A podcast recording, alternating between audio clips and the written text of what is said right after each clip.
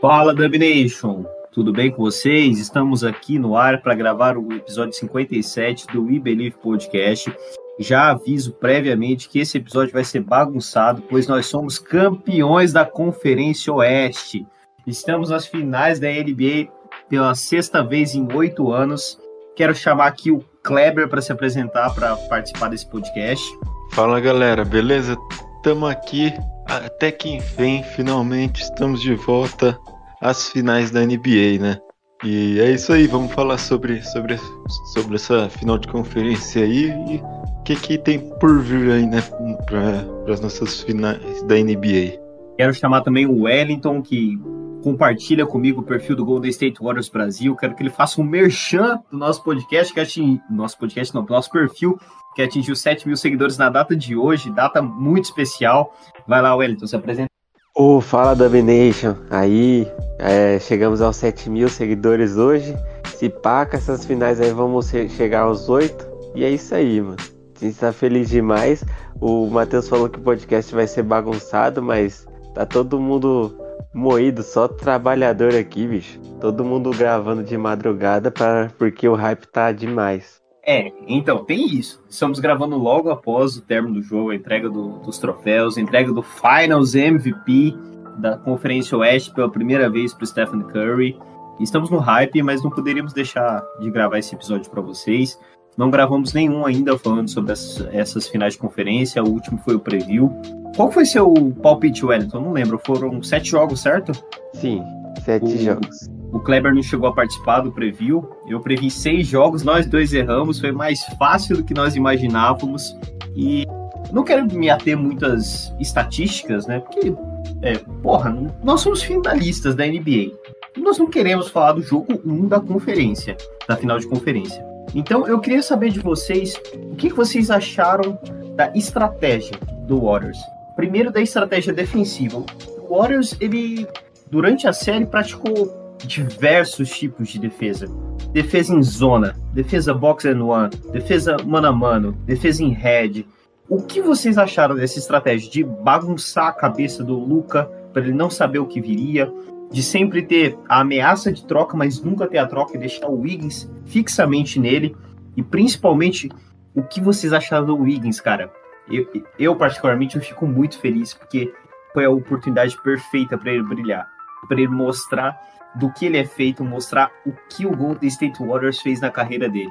Pode começar, Kleber, depois já passo imediatamente pro Wellington. Cara, foi uma coisa bizarra, né? Porque acho que, acho que no começo da, da série todo mundo achava que, que ia ser uma série muito pegada, né? Tipo, alguns jogos realmente foram, mas outros é, não, foi, não foi tão difícil quanto a gente imaginava, né? A, a série no geral, obviamente, é sempre muito difícil enfrentar o Luka Doncic, né?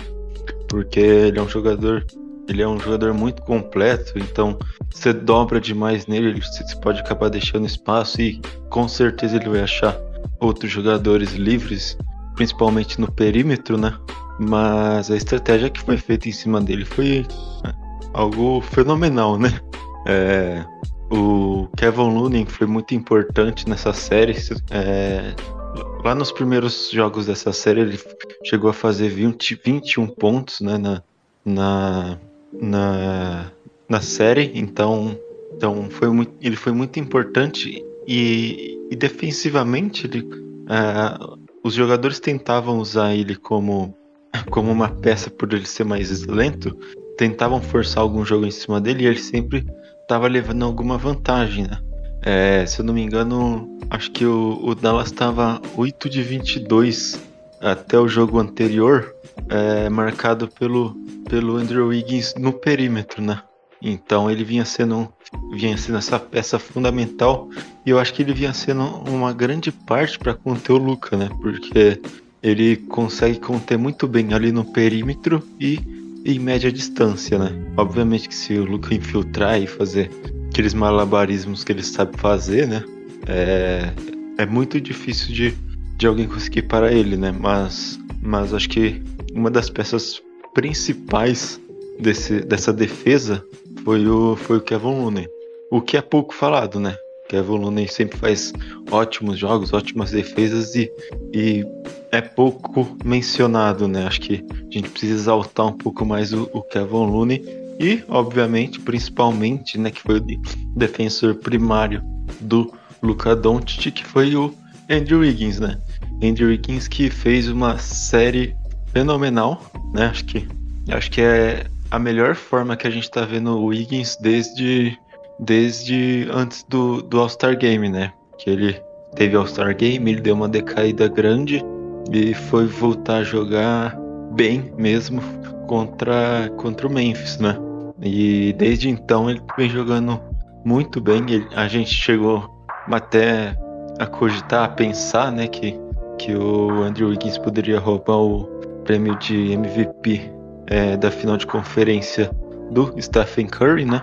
E o, o, prêmio de MVP da final de conferência que chama Magic Johnson, né? Fica, fica aí que é o primeiro, o primeiro a receber o prêmio de Magic Johnson e o Stephen Curry também foi o primeiro a receber é, tipo o prêmio já formado, né?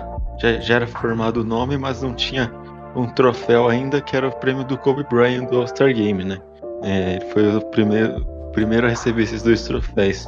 Mas mas acho que acho que é isso. Acho que a, as duas peças principais para conter, principalmente o Luca, acho que foi o Kevin Looney e o Andrew Wiggins, obviamente. O Andrew Wiggins que deu um, um pôster fenomenal né, no, no Luca Doncic é, no jogo 3, se eu não me engano, né?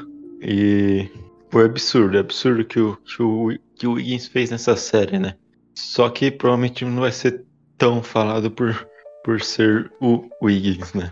A gente sabe como é as coisas. Cara, pelo contrário. Assim, eu acho que o Wiggins precisava de uma série como essa, em que ele foi tal. Ele pode ser, ter sido chamado de protagonista, porque né, muita, uma grande parte da torcida conseguiu perceber o valor dele esse Warriors através dessa série. Talvez se nós tivéssemos Gary Payton, ele não tivesse esse protagonismo. Gary Payton poderia marcar o Luca por muitos minutos, né?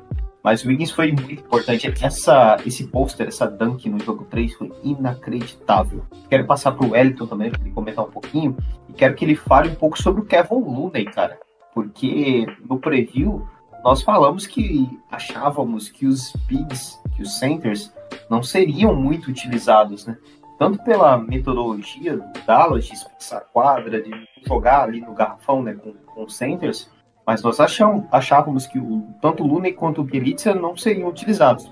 O Looney foi o cara do jogo 1, o Bielitsa vem muito bem, foi um dos é, jogadores é, mais importantes daquela retomada no final do jogo 4, onde nós chegamos no final do jogo ainda com esperança de conseguir a virada, conseguir a varrida, e teve bons minutos agora no jogo 5. Então quero que você fale um pouco sobre isso, Wellington. Bom, vou começar falando do Lune, né? É, cara, o trabalho que o Lune fez, é, até porque ele é um, um, cara que conhece muito bem o esquema, né? O, o, o Kerr meteu um nó tático no time do Mavis. É, ninguém sabia como que, que, que, que, seria, que viria a marcação, qual seria o esquema, como, como o, o Golden State é, se portaria né, na defesa. Deu muitas, muitas, muitos nós na cabeça ali dos jogadores. Você vê que é, em alguns momentos essa troca é tão importante que ela desliga o time do Mavis em alguns momentos, né? E o Lune foi primordial, não só na defesa como no ataque. É, eu tava vendo uma estatística de que o, o Lune pegou mais de 40 rebotes ofensivos nessa série, cara. É, então, realmente, teve jogo de 18 rebotes. É, e, e, assim, se atentando aos números, né? Porque, principalmente, eu acho que na, nas nossas análises do começo da temporada, é, o nosso maior medo era o, o Lune não conseguir ter uma sequência devido às lesões, né? É, a gente sabe que o Lune tem um problema muito grave, crônico de coluna. Então ele é. Você até percebe que ele é meio descadeirado assim, às vezes parece que ele tá andando meio torto, né? Mas ele, ele não, não é bem de saúde. E mesmo assim, é, ele provavelmente fez uma pré-temporada incrível, assim, porque ele, jogador, acho que se eu não me engano, é o jogador que mais jogou, né, né nesse Golden State Warriors, sempre teve presente ali. Não teve nenhuma lesão grave, assim, nada que, que tirasse ele dos jogos. E, ele fez um trabalho incrível, cara. Hoje, no jogo de hoje que encerrou, né, o, o para fechar o caixão, foram 18 rebotes. Fora que o Lune, ele, ele nunca foi um jogador assim de pontuar. E hoje ele foi ali, pegou, teve posses é, ofensivas importantes, momentos importantes, fez ali cinco cestinhas, mas que foram de extrema importância, né? E o, o Lune e o Wiggins foram a chave para essa série, porque a marcação que o Wiggins fez no, no Luca, né? Tanto que o, o, Wiggins hoje vai chegar em casa, vai tirar a carteira, a chave do carro e o Luca do bolso. Porque ele literalmente encaixotou o Luca Magic. Né? Com exceção do, do jogo que nós perdemos lá, né? ele dificultou muito, mas o, o Luca ali teve uma, uma, é, uma exibição assim é, de, no nível Luca Magic, né? que foi, foi sensacional. E, e, eu acho muito. Assim, cara, eu tô totalmente em êxtase. Às vezes é, falta até coisa pra gente falar, porque é, é sensacional a gente ver esse time tão bem montado, tão bem treinado. Né? Mesmo que em alguns momentos ali parece que a gente dá uma desligada, mas volta ou, ou começa desligado, né? que foi o caso do jogo 3, que é do jogo 4, a gente voltou muito mal. Começou muito mal, na verdade. E sofremos e tal, perdemos, né? O, o, o Neves meio que comandou aquela, aquele jogo. Mas é, é, é tão bom ver que nada estava perdido, né? Às vezes a gente se desespera, mas ver Clay Thompson, Curry, é, a gente teve muito medo com, com aquela, aquele pisão em falso do, do Curry né, que acabou dando uma torcida no tornozelo zoado dele. E mesmo assim, deu para ver que ele sentiu ali, que ele estava meio é, sem confiança. Né? Depois do intervalo ele voltou muito melhor. Né? E ver Clay Thompson metendo 32 pontos hoje, o time jogando bem, colaborativo, sabe? Mantendo a, uma boa margem de segurança. Foi sensacional, cara. Eu nem sei se você me perguntou mais coisas, mas empolguei aqui e saí falando. Então, aproveitando o gancho, cara, pegando a entrevista pós-jogo agora do Steve Kerr, ele comentou um pouco sobre o Looney e também sobre o Bielitsa. Ele colocou, entre aspas, Looney mais uma vez foi nosso diferencial. Ele foi demais. Quanto ao Bielitsa, se eu soubesse que ele jogaria nesse nível, eu teria colocado ele em quadra mais tempo. E não falando só do Bielitsa, que teve minutos a partir do jogo 4, né, da segunda metade do jogo 4, mas o nosso banco no geral foi bem. Né? Não sei se vocês concordam, mas mostrou sua força. É, o Looney, que é um titular, mas que não tem tantos minutos, assim, não vinha tendo tantos minutos nos playoffs, não vinha tendo mais de 20 minutos, por exemplo, por jogo, jogou bem pra caramba. Teve seu career high no jogo 1 com 21 pontos, mostrou ser importantíssimo. Nós achávamos que ele seria explorado pelo Luca defensivamente. Não foi, pelo contrário, conseguiu forçar posses contra ele, contra o Brunson. O Moses Moody veio muito bem do banco de reserva. Calouro, cara o Jonathan Kuminga, que é mais cru ainda, veio do banco a partir do jogo 4, comandou aquela reação do Warriors, mostrou do, do que é capaz. Nós já sabíamos, ele vinha tendo mais minutos do que o Muri, mas jogou bem novamente. O Bielitsa veio bem também. O único que veio mal foi o Damian Lee. Mas nosso banco mostrou sua força, que, mostrou que se nós precisarmos deles, eles podem contribuir. E é algo que era uma dúvida, né? No início do, dos playoffs, no final da temporada regular, o, o André Godala, numa, numa entrevista, falou que uh, duvidava se a fórmula que foi utilizada daria certo, né? Porque o time era muito inexperiente, falando exclusivamente né, do, do Gould, do Wiseman, do Kuminga, e nós provamos que esse time pode dar certo. O Draymond hoje, na entrevista após receber o troféu de campeão da Conferência Oeste, disse que uh, Bob Myers mesmo duvidava dessa fórmula, né? Você viu que inclusive vai ao Chase Center, mas deu certo, cara. eu queria que vocês comentassem um pouco sobre o sentimento de vocês depois de tanto tempo assim no limbo. Nós sabemos que assim, nós somos privilegiados de torcer por uma franquia tão vencedora. Mas foram dois anos assim sendo subjugados, dois anos que as lesões nos machucaram demais. Há dois anos atrás nós vencemos 15 partidas de 82 na temporada regular e agora nós voltamos às finais da NBA, mostrando que somos não só uma franquia vencedora, nós temos uma cultura vencedora. Nós transformamos jogadores em vencedores, é exemplo do Andrew Wiggins. E eu queria que você comentasse o seu sentimento com relação a isso, Kleber. Cara, é muito difícil, né, a gente ter passado por tanto. É óbvio que, porra, não é, não é nem perto do que se a gente for ver historicamente, né? Que o Golden State passou, né? Mas acho que, assim, pro fã atual, né?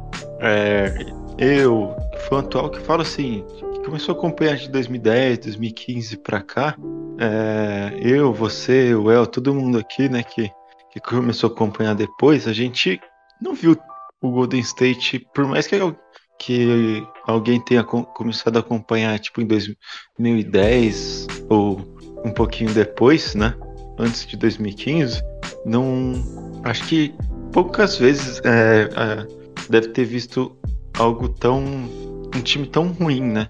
Igual o de 2019, 19 e 20, né, no caso, porque era um time era um time que a gente achou que ia dar certo em algum momento, né? A gente viu como seria e em algum, em algum determinado momento a gente parou para pensar e viu que não tinha o que fazer ali, né? A gente tinha que seguir o time, a gente tinha que se divertir, né? A gente não tinha preocupação nenhuma de ficar puto com o time, não tinha preocupação com, com como o time ia agir, como a gente só ficava preocupado com com com draft, né? É, como o time ia ser, o que queria acontecer e terminou que a gente terminou com é, 15 vitórias e 50 derrotas, né?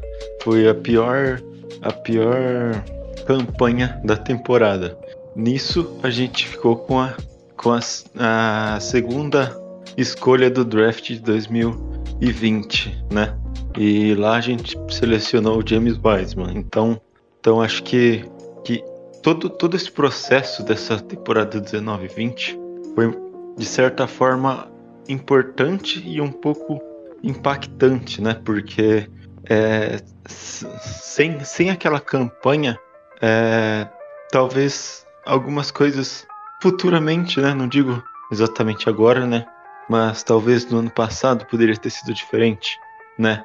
a gente poderia ter sido de certa forma melhor a temporada passada e, sem isso a gente talvez não teria Kuminga é, não, Kuminga a gente teria, a gente provavelmente não teria o Moses Moody, né? Então, então a gente a gente fica nessa é, aquele efeito borboleta, né, que a gente costuma pensar, mas as coisas foram tão bem encaixadas que a gente conseguiu estar dois anos depois, três anos depois, é, na final da NBA, né? E, e isso é muito importante, visando é, o Clay Thompson machucando em 2019. A gente, muita gente achava que ele, que ele não seria mais mesmo, que ele não, que ele não poderia mais é, jogar basquete, que ele seria jogador comum, etc, né? E, e acho que acho que se tem uma pessoa que mereceu estar de volta à NBA depois de três anos é, após sua lesão que primeiramente foi seu ligamento. Ele ficou fora é, com uma lesão no ligamento que ele lesionou exatamente durante as finais da NBA de 2019 contra, contra o Toronto Raptors, né, no jogo 6. E, e um jogo 6 que ele estava fazendo incrível, né? E lesionou, pass, passaram-se nove meses, que era o tempo de recuperação para, para ele voltar. E no dia do draft, né, Clay Thompson é, rompe seu tendão de Aquiles em um treino e isso tira ele por mais um ano, mais um ano e cinco meses mais ou menos. E então a gente, totalizando, a gente ficou sem o Clay Thompson 941 dias, né? E hoje, hoje a gente pode a gente, né? E ele pode dizer que, que ele é um finalista da NBA depois de toda essa lesão, todas essas lesões que ele teve, toda essa, essa superação que ele teve, né? Então, eu acho que, a gente viu o Clay Thompson emocionado ali no, no final da né, na, na, premiação ali, né? Então, acho que eu fiquei um, um pouco emocionado também junto com ele, então acho que é, é uma coisa forte para quem viu, para quem viu toda essa trajetória do Clay Thompson, para quem viu ele sendo um cara pica até 2019 e a gente a gente a gente olhava e pensava, pô, não, isso não pode terminar assim, tá ligado? É, eu acho que o Clay Thompson ele ele faz parte da gente, ele faz parte, parte do Golden State Warriors. Então, então acho que é, acho que essa, essa, essas finais e se a gente for campeão da NBA, eu acho que, que esse troféu tem que ser dedicado exatamente pro Clay Thompson, porque acho que foi uma superação muito grande que ele teve desde 2019 até hoje, né? Então, então fica aí minha, minha torcida não só pelo Golden State, né? Obviamente porque eu torço pro Golden State, mas pro Clay Thompson, para esse troféu ser dedicado para ele, porque ele merece, acho que um dos que mais merecem ali, né? Então, então é isso. Antes de passar pro Edson falar sobre essa trajetória que nós tivemos, talvez ele fale também sobre a troca que nós fizemos com Minnesota, sobre todo o caminho até chegar em mais uma final da NBA eu queria comentar sobre uma imagem que para mim foi muito emblemática, porque nós lembramos, né, todo mundo já viu aquela foto das finais de 2019, após a lesão do Clay Thompson, ele no chão, Curry sentado, apoiado nos joelhos, olhando desiludido. E, cara, a foto após o jogo 3, no final, com o Curry sentado na mesma posição e o Clay Thompson levantando ele, cara, para mim aquilo é um sinal. Não tem como. Eu queria que você falasse disso, Wellington. Caraca, arrepiei, mano. Arrepiei. Velho, é... não, tem, não tem como, né? Stephen Curry, Clay Thompson são caras que, assim, são heróis. Acho que muitos de nós, assim, não sei vocês, mas eu, com certeza, torço para essa franquia por causa desses dois caras. É, já tentei odiar o Curry no começo, mas é impossível, cara. Era impossível. É, o que esse cara fez e faz pelo esporte, a pessoa que ele é, tá ligado? É, é, sabe, a gente fica para, para pra pensar, né? Até o Igodala voltou. É, tipo, a família tá meio que reunida de volta. A gente vê o, o Shawn Livingston trabalhando é, internamente né, na diretoria. A gente vê o, Lebra, o, o Leandrinho no, no corpo técnico, né, ver os, os rostos que a gente aprendeu a, a, a amar vendo esse, esse time. Né? A gente vê até o, o doidão lá, o, o pivô, mano, eu sempre esqueço o nome dele. O europeu, como é que é o nome, o Matheus? Não, o europeu lá que trabalha na, na, na diretoria também. César Patulha? É. Patulha, velho, que quebrava os caras. então a gente vê que esses caras estão. Sabe, a família tá reunida mesmo. E, e um cara que. Essa foto que você falou é emblemática, né? Porque a gente, a gente vê que um, um não só completa, mas complementa né? Acho que não existiria Stephen Curry sem o Clay, não existiria Clay sem Steph. E a gente. Eu, eu gosto de analisar muito mais as coisas pelo um todo, assim. Né? Porque você vê a construção desse time desde aquelas finais de 2019, a lesão do Clay, né? essa foto que você falou que o, o Curry olhando desolado, assim, pro nada, sozinho na quadra, praticamente. É... E você vê que esses caras conseguem tirar o Bob Myers e o Lacob, cara. É, são dois gênios, sim, junto com o Kerr ali. Eles sabem o que eles fazem, né? Eles, eu acho que muito dessa cultura vencedora vem primeiramente deles.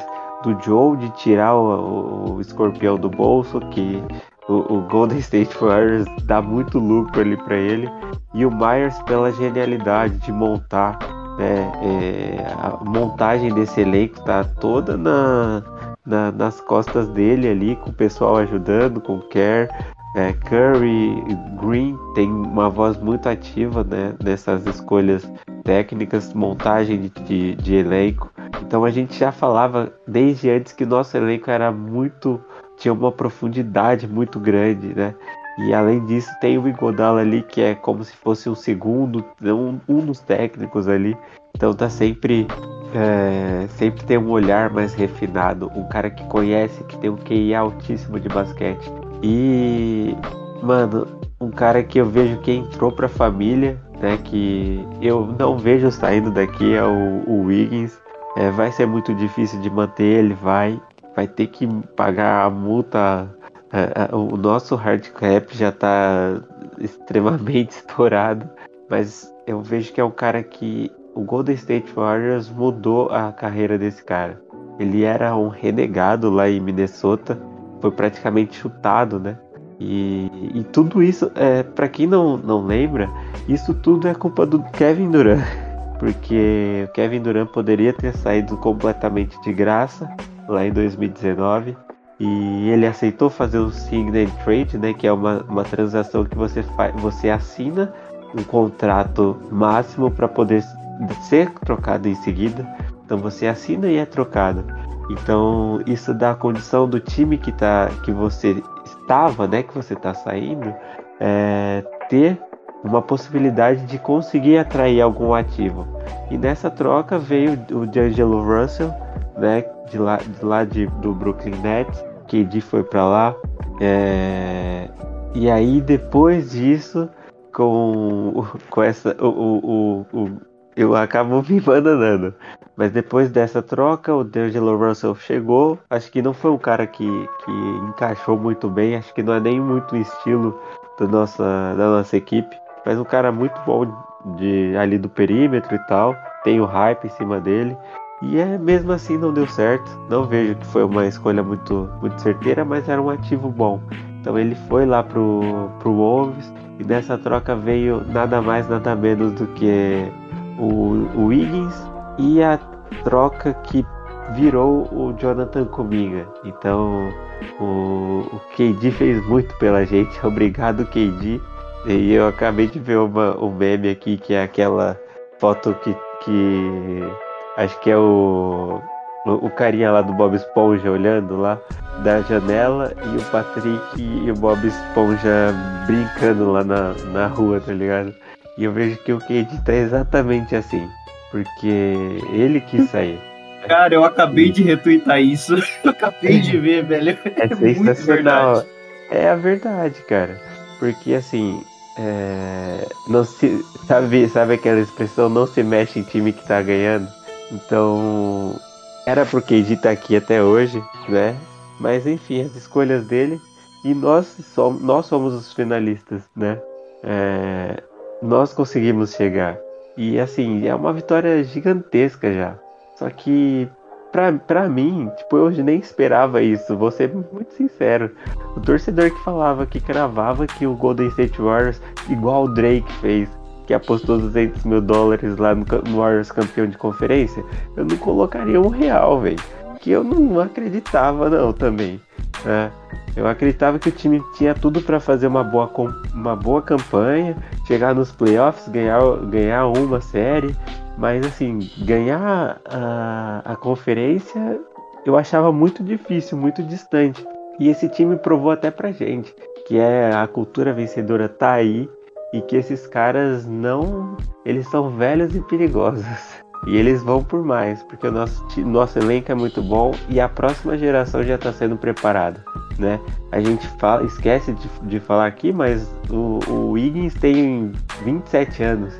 Né? Então ele ainda é novo, ele ainda serve para mais um ciclo longo. Né? Tem o Pool, tem o Cominga. Nossa, o Muri jogou. Mano, hoje ele entrou muito bem. Que jogador seguro. Tirou minutos do Lee. Te amo, Moses Muri, cara. Muito obrigado por isso. Por limitar os minutos do, do cunhadão na minha TV. Cara, é, é sensacional. Eu amo esse time. Cara, olha, é, proibido falar de troca do Andrew Wiggins sujeita a pauladas, né? Ele tá jogando demais. Nós temos que agradecer sim ao Kevin Durant por ter feito aquela signing trade. Ele não fez com o Oklahoma, fez conosco. Isso mostra a gratidão dele. Mas Kevin Durant é passado, né? O Andrew Wiggins deu uma entrevista agora após jogo, falando, entre aspas, nunca cheguei tão longe na minha carreira. Essa é a chance de uma vida a qual todos se preparam. Só tenho a agradecer ao Golden State Warriors, mas, mas temos mais trabalhos a fazer. Ou seja, ele tem noção de que não está satisfeito, ele nunca esteve ali. Primeira vez na carreira. Ele é um jogador muito subestimado, vamos dizer assim, porque ele nunca demonstrou o potencial que tinha no, no high school, no college, nunca mostrou de fato o potencial para ser uma escolha número um. Foi o Rookie of the Year no seu ano de calouro, mas depois disso foi só decepção. E cara, é, essa é mais uma prova de como o contexto faz diferença na vida de um jogador de basquete, né? Um jogador de NBA. A cultura do Golden State Warriors afetou o Andrew Wiggins. Mas, beleza, falamos um pouco sobre as finais de conferência. Eu, particularmente, eu achava que seria mais difícil com o Dallas Mavericks do que com o Phoenix Suns, mas agora classificado para as finais da NBA, eu acho o contrário. Eu acho que com o Suns seria um pouquinho mais difícil até pela experiência deles. E seria mais gostoso bater do Chris Paul também, né? Agora eu queria puxar de vocês o que, que vocês preferem para essa final da NBA. Nós temos ainda dois possíveis concorrentes, não temos uma final decidida. Temos Boston Celtics e Miami Heat lá na Conferência Leste. Boston Celtics lidera por 3 a 2 e agora tem um jogo 6 em casa. Todos os dois times estão macetados por lesões. Tivemos mais de 16 jogadores agora para o último jogo, jogo 5, listados como, como questionáveis. Alguns jogaram, alguns não jogaram. Eu queria saber de vocês, primeiro com o Kleber, quem vocês preferem? Não só em matchup, mas quem vocês acham que pode chegar mais machucado? E é claro, não precisamos falar, todos nós três torcemos por um jogo 7, porque assim, ah, torcer por lesão é coisa de mau caráter. Tudo bem, eu concordo, mas eu quero meu time campeão. Quanto mais jogos, melhor. Todos nós queremos o jogo 7, correto? Pode falar. É, exatamente, gente. Ainda mais é, sem, sem Gary Payton, com Curry dando a terçãozinha ali. Dá um tempo de se recuperar, né? Enquanto o pessoal se mata lá, é aquela mesma analogia do, da, da série contra o Memphis. Quando o pessoal se mata lá, a gente, a gente tá esperando, né? Então, é bom pro, pro Golden State esse descanso e quem vier é, é veio, né?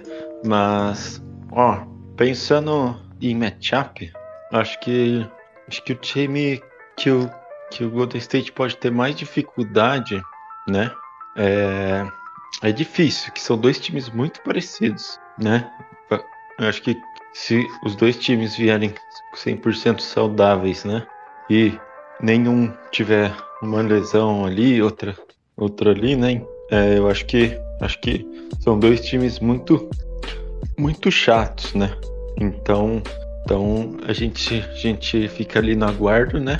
Mas acho que pro Golden State, acho que o Celtics é o time é um time que, que não tem experiência, né? É um time não não tão jovem, né? Mas você tem ali Jason Tatum e Jalen Brown. São duas estrelas muito fortes, né? Mas são dois jogadores inexperientes, né? São dois jogadores, obviamente que experiência não é tudo. Eles podem chegar e nem sentir é, o peso de uma de uma final da NBA, né? Porque o peso da final da NBA é muito grande, né? A gente sabe quantos jogadores já não, não chegaram na final da NBA e não jogaram porra nenhuma, né? Então é, é muito forte, né? A final da NBA. Então, então acho que acho que o Boston acho que é o time que, que mais me agradaria, não só por isso, né? É, por, por eles não ter um pivô dominante, né? Tem o Robert Williams, mas o Robert Williams não é um cara.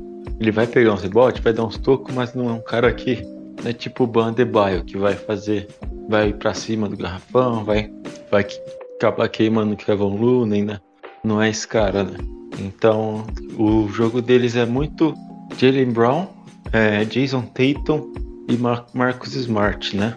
Então, fica ali nesses três, uma hora ou outra tem um, um, um né? Então é um jogo um jogo ofensivo um pouco mais limitado, né? Mas a defesa deles é muito forte, né? Então, tanto dele quanto a do Miami também. Então, duas defesas muito fortes. A do Miami, se eu não me engano, foi a, a primeira defesa do campeonato, a, a número um, né? E aí teve a do Golden State e, se eu não me engano, a do Celtics é a quarta defesa, né? Então, são, são três times que têm a defesa muito forte, né? Então, vai ser importante a gente ver esse jogo aí, pra gente, pra gente ver como que os dois times podem vir, né? Óbvio que, que numa série as coisas mudam, né? De uma série para outra as coisas mudam. Um jogador que tem minutos ali pode não ter em outra série, né? E vice-versa. Então, mas eu acho que, que, que vai vir Boston. Acredito e espero que em sete jogos, né? Para dar tempo do Golden State descansar e tal. É, mas se vir Miami também, acho que acho que qualquer um dos dois vai ser um jogo muito difícil. Mas já vou aproveitar dar palpite para qualquer um dos dois que venha. Eu acho que se vir Boston, a gente ganha por 4 a 2. É, na verdade, acho que os dois, qualquer um dos dois que vir, eu vou apostar em um 4 a 2. Tanto Boston Celtics quanto quanto Miami Heat. Acho que qualquer um dos dois que vir a gente ganha um 4 a 2 Lembrando que, né, a gente tem o mando de quadra agora com a saída do Phoenix e do Memphis. A gente tem o mando de quadra, a gente empata com o Miami, mas a, a gente tem vantagem por ter é, feito 2 a 0 neles na, na temporada regular. Antes de passar para o Wellington, passar minha opinião, eu acho que os dois matchups são difíceis. Eu acho que nós somos favoritos independente de quem vier. Os dois times estão mostrando muita inconsistência. Eu acho que o Miami Heat demonstra mais inconsistência ainda do que o Boston Celtics. Tem momentos em que eles parecem que não, não sabem, não conseguem pontuar no ataque, apesar da boa defesa. O, contudo, o Boston Celtics tem o melhor jogador entre esses dois, Jason Tatum melhor jogador do Miami Heat, para mim, é o Jimmy Butler. tá numa prateleira abaixo do Jason Tatum. Não tem como discordar disso. Então acho que vai ser mais fácil pegar o Miami Heat do que o Boston Celtics. Mas eu quero o Celtics. Eu quero o time que foi 17, que é 17 vezes campeão da NBA. Eu quero desbancar eles. E eu quero saber do Wellington o que, que ele acha. Já puxar também, assim como o Wellington falou, o Clebão falou, o palpite dele para qualquer uma das possíveis finais, considerando também que nós vamos ter mando de quadra independente de quem vier. Nós temos a melhor campanha, temos é, uma campanha igual à do Miami Heat, contudo com uma tabela mais difícil, então temos a prioridade de mando de quadra, e temos uma campanha melhor que o Boston Celtics, então teremos o mando. Quero saber o palpite do Wellington, quem ele prefere, e palpite, né? Palpite para finalização da série e, obviamente, para o nosso título. Cara, é, eu tava até comentando aqui que é a final dos 75 anos da, da NBA, né? Então é, é, é muito emblemático, né? A gente até tem a, aquela logo diamantada, tem todo, desde o começo da temporada, todo um marketing em cima dessa imagem dos 75 anos, uma marca muito importante. Né? Acho que depois desses 75, só daqui 25 anos que vai ser o centenário e, tipo, vai ser mais, mais importante ainda. É tipo bodas de prata e de ouro. E aí vão ser duas bodas de ouro, sei lá como é que fala. É, mas e, e essa temporada é muito importante, né? Dos, dos últimos 25 anos, né, historicamente, e por todo esse marketing, a NBA quer falar que, que é a, a, a marca mais importante, né? É, e falando nisso, historicamente, não tem como eu querer outra. Não tem como eu querer o Miami, tá ligado? Tem que ser o Boston. Que é a maior, a, a, maior, a, a maior franquia, né? A franquia que possui o maior número de títulos, que tem toda essa mística, né? É super vencedora. Né? E aí, tipo, a gente vai ter as duas maiores franquias da, da NBA. Farpas. Mas eu quero, eu quero Boston, tá ligado? É, eu queria conquistar lá a sétima em cima deles. E falando sobre encaixe de jogo, eu acho que Miami é um jogo muito mais fácil. Os dois times estão destroçados de lesão, né? É... Falando do Boston, tem o Marcus Smart, que é o depoy da, da temporada, o, def, o, o, defensor do ano, cara. E, e, se esse cara jogar, vai, vai dar um problema muito grande, né? Tem defensivamente, né, últimos jogos que eu vi, não só defensivamente, como no ataque também, o Al Horford fez um, um trabalho muito. vem fazendo um trabalho muito bom. É, eu acho que ele meio que se encontrou assim, né? Tem ele e o Robert Williams ali, só que acho que o Robert Williams está meio baqueado também de lesão. É, além dele, o, se eu não me engano, eu vi que o Jason Taylor com alguns probleminhas ali também. Só que Miami eu acho que sofre muito mais porque já é um, um elenco mais limitado e o Jimmy Butler e o Kyle Lowry estão muito mal assim. É, falando do aspecto médico, né? Estão sofrendo com muitas lesões. Mas eu acho que o, ah, o Tyler, Tyler Hero também não jogou o último jogo, jogo por, por lesão. Sim, eu acho o elenco do Boston melhor no, na qualidade dos jogadores. O Heat tem um elenco mais extenso.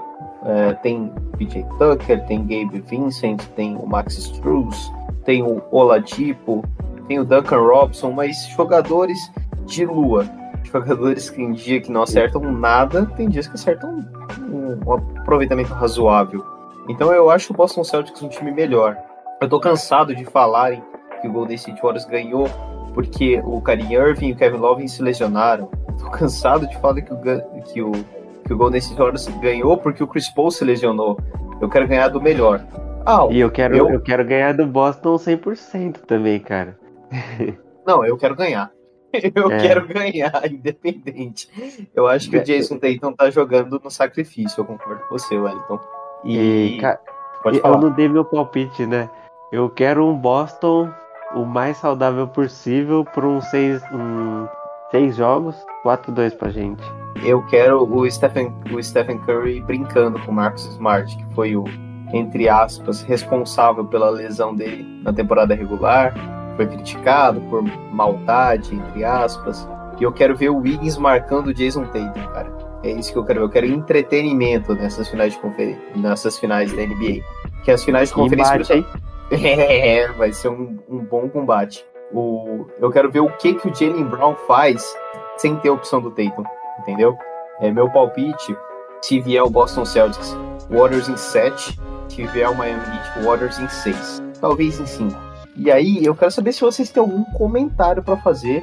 É claro que nós esperamos, e é, e é esperado, que o Otto Porter volte agora para as finais. Nós não temos notícias é, com certeza, vamos dizer assim, mas esperamos que o Gary Payton possa voltar no final dessa série, jogo 6, talvez jogo 7, porque ele já vem treinando com bola, já não tem mais proteção no seu braço direito. Pode ser que ele volte. E eu quero saber se vocês têm algo a comentar ou se podemos encerrar esse episódio. Ah, tem algumas coisas. É... Manda bala. Primeiro, eu quero ver mais Jordan Poole. Eu acho que nessa última série, eu acho que ele, ele levou muito o sarrafo. Só né? jogou hoje, né? Ele só jogou é. no jogo 5. Sim. E, e, e, jogou no jogo 5, mas não daquilo que, que ele acostumou a gente. Eu acho que ele mal acostumou a Domination.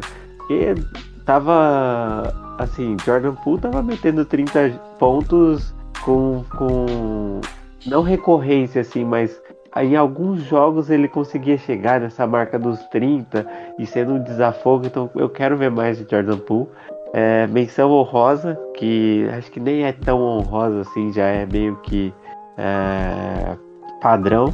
Draymond Green, né? O que que esse cara joga, o que que ele organiza, o que que ele tem de desequilibrado, ele tem de, de bola, velho. Que esse cara é, é, é absurdo. Eu, ao, ao mesmo tempo que eu amo o Green, eu odeio ele. Porque ele é muito burro, né? Ele é muito estourado. Ele acha que apita o jogo, né? Grita na cara do árbitro. Mas ele, a forma que ele organiza esse time, cara, é, eu acho que assim, a gente tem um, um, trio defensivo né, inicial, que é o Wiggins, Green e o Looney, muito bom. E ainda a gente tem o Luvinha que, que entra no segundo, no, no, na segunda unidade. Tem o Otto Porter que faz um trabalho incrível. Hoje até o Bielitsa jogou bem e eu discordo do que o Kerr falou, que ele, se ele soubesse que ele jogaria desse nível, teria colocado mais tempo. Porque, cara, o Bielitsa é zero confiável, velho. Esse cara, ele, ele, eu acho que ele já gastou o basquete dele inteiro no jogo de hoje. E eu acho que, que era só isso mesmo. Espero que o Curry fique bem, não, não tenha dado nada no tornozelo. mais uma vez, Clay Thompson, muito obrigado. Eu acho que a gente merecia. Eu né, não sei se vai ser um Last Dance. Não sei se a gente vai ver o Golden em outra final. E. Lógico e, que vamos, porra. É, a gente sabe que a NBA é muito, muito volátil, né, cara? As coisas mudam muito rápido. Mas assim, eu não sei se num, curto espaço de tempo a gente vai ver. Se depende muito de como os outros times vão estar também. Mas eu só quero aproveitar esse momento que Tá bom demais. Eu já pensei que não veria tão cedo isso. E a gente tá vivendo a história. Ninguém contou, tá ligado? Não, não falo de 13 títulos que eu não vi. Eu falo aqui, ó, dos três que eu vi da, da, da oitava final que, que, que eu tô vendo, né? Oitava não, sexta final, cara. Tô até louco. Sexta final, três títulos e ainda pode ter o quarto. Então, é uma marca que só o, o, o Bulls do Jordan conseguiu, conseguiu alcançar. Né? A diferença é que eles ganharam seis, mas dinastia tá aí. Né? Dinastia Warriors. E, cara, tô muito feliz. E é isso. Você tem algum comentário final antes de iniciar, Kleber? Nada muito específico, só é, muito feliz, né? Pela, pela saída do Golden State, essa volta, né, do Golden State aos playoffs, aos playoffs não, às finais da NBA, e muito feliz, né, pelo, pelo Clay, pelo, pelo time ter conseguido dar essa volta por cima após alguns anos, às vezes a gente nessa tecla, né, porque acho que, pelo menos para mim, foi algo, algo a se marcar, né, pelo fato de o Golden State ter, ter tido uma campanha ter tido uma campanha ruim e consequência a gente não tinha muita certeza de nada, né? Então, então a gente estando aqui na final hoje, tendo um dos times, né, que, que foi muito subestimado, né, durante, durante a temporada inteira, né?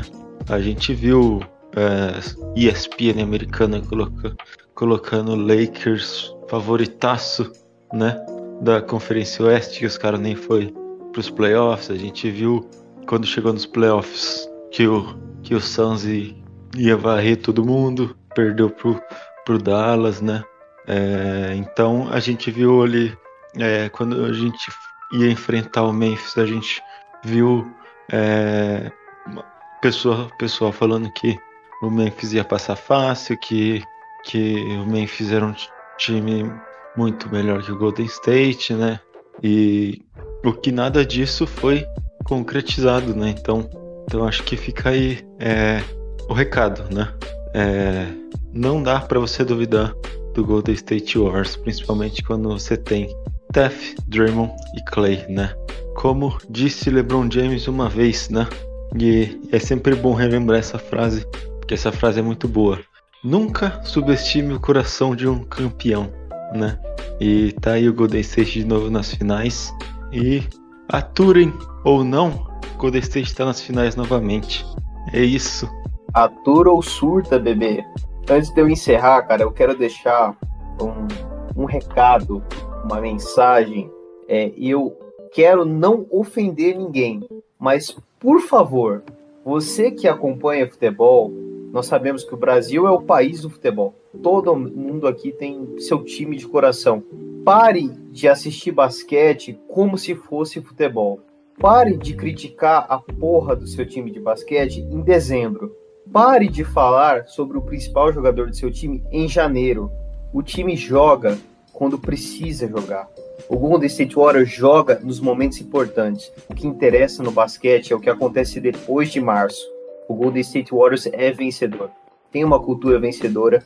Nós jogamos quando precisamos. Então é isso. Marque na sua agenda. Dia 2 de junho começam as finais da NBA em São Francisco. Independente se no leste tiverem seis ou seis ou sete jogos. Começam no dia 2, com transmissão exclusiva da ESPN. Estaremos cobrindo no Twitter arroba WeBelievePodBR, arroba WarriorsBRW, arroba Brasil Underline. Atualmente, no nosso perfil do podcast, lá no Twitter, nós temos praticamente 850 seguidores. Meus amigos, nós estamos nas finais da NBA. Vamos alcançar os mil seguidores ainda nessa temporada. Por favor, façam essa força. Você que já segue, manda para o seu amigo, manda para quem você sabe que torce para o Golden State Warriors, para nós alcançarmos essa marca beleza? Foi um prazer estar aqui com vocês. Espero que nós não tenhamos ofendido ninguém, mas é um saco aguentar a torcida acostumada com futebol lá no Twitter.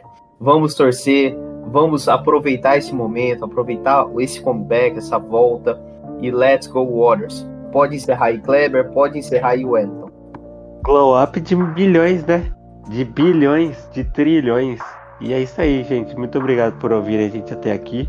É, muito feliz e vambora que a gente tá, tá feliz sim, mas não satisfeito, né? A gente tem que manter a cultura vencedora dessa franquia e vamos lutar por mais, que esse time merece, cara. Esse time passou por muita coisa.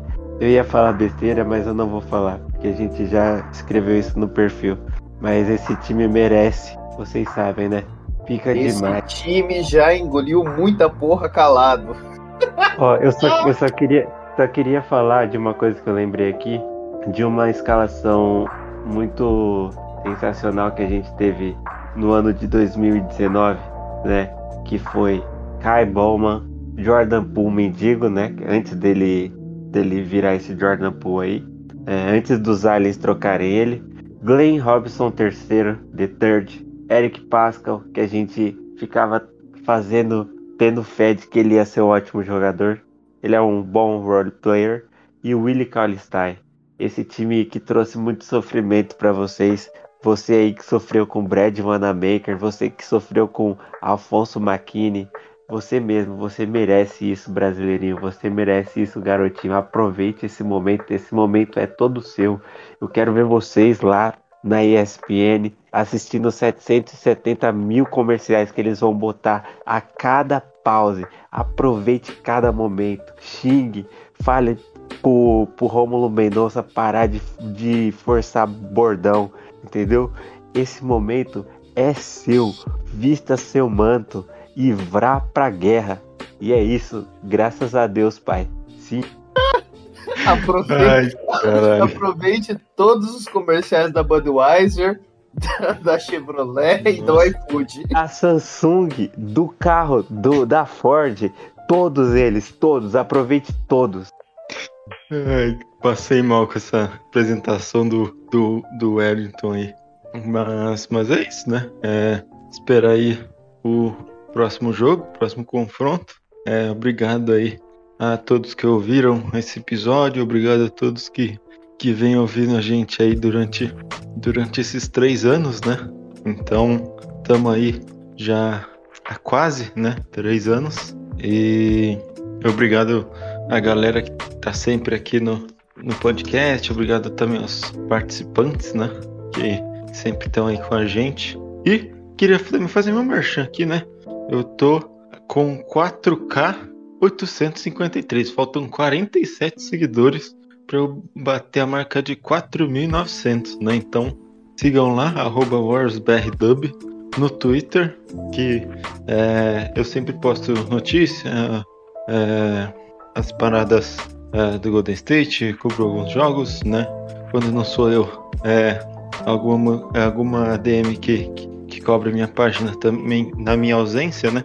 Então eu sempre, sempre tô, tô ativo lá. Então segue lá, arroba WarsBRDub, que, que a gente tá lá, né? Então, então é isso. Meu nome é Kleber, para quem não me conhece, arroba WarsBRDub. É, me sigam lá no Twitter, sigam também é, We Believe Podcast no Twitter. E, e é isso, segue, segue o o Twitter dos moleques aí é Warriors Brasil, lá no Twitter. E, e é isso. Valeu, falou, abraço. Ai, o, Faltou o um merchan. Kleber, o Kleber é muito humilde, cara. O que porra de 4,900, cara? Se, se não bater 5 mil nessas finais, eu sou um panda asiático, cara. Ô, Matheus, faltou um merchan, cara. Uau. Cupom FNX em todas as lojas do Brasil, hein? Não esqueça. Forget, esquece, padrinho. Ó, Esquece, primo. Último, comen- último comentário. Quem for pro Major lá no Rio, me encontra. Eu vou estar no setor superior pra gente tomar uma, tá? Abraço aqui. Let's go, Warriors. Voltamos aqui. Eu não sei se vocês vão querer fazer. Eu imagino que seja legal. Quando terminar lá no, no leste, né? Quando depois do jogo 7, definirem qual vai ser o finalista, a gente fazer um preview, falar de matchup, o que que vai ser mais interessante. É, então, não prometo, mas acredito que antes das finais da NBA nós vamos fazer aqui um preview. E, pô, nós temos 12 pessoas no nosso We Believe. Então, a cada jogo nós vamos tentar fazer um, um recap para vocês aqui para analisar o que aconteceu em cada jogo, tá bom? Então, vamos pela sétima conquista, pelo sétimo anel. Let's go Warriors.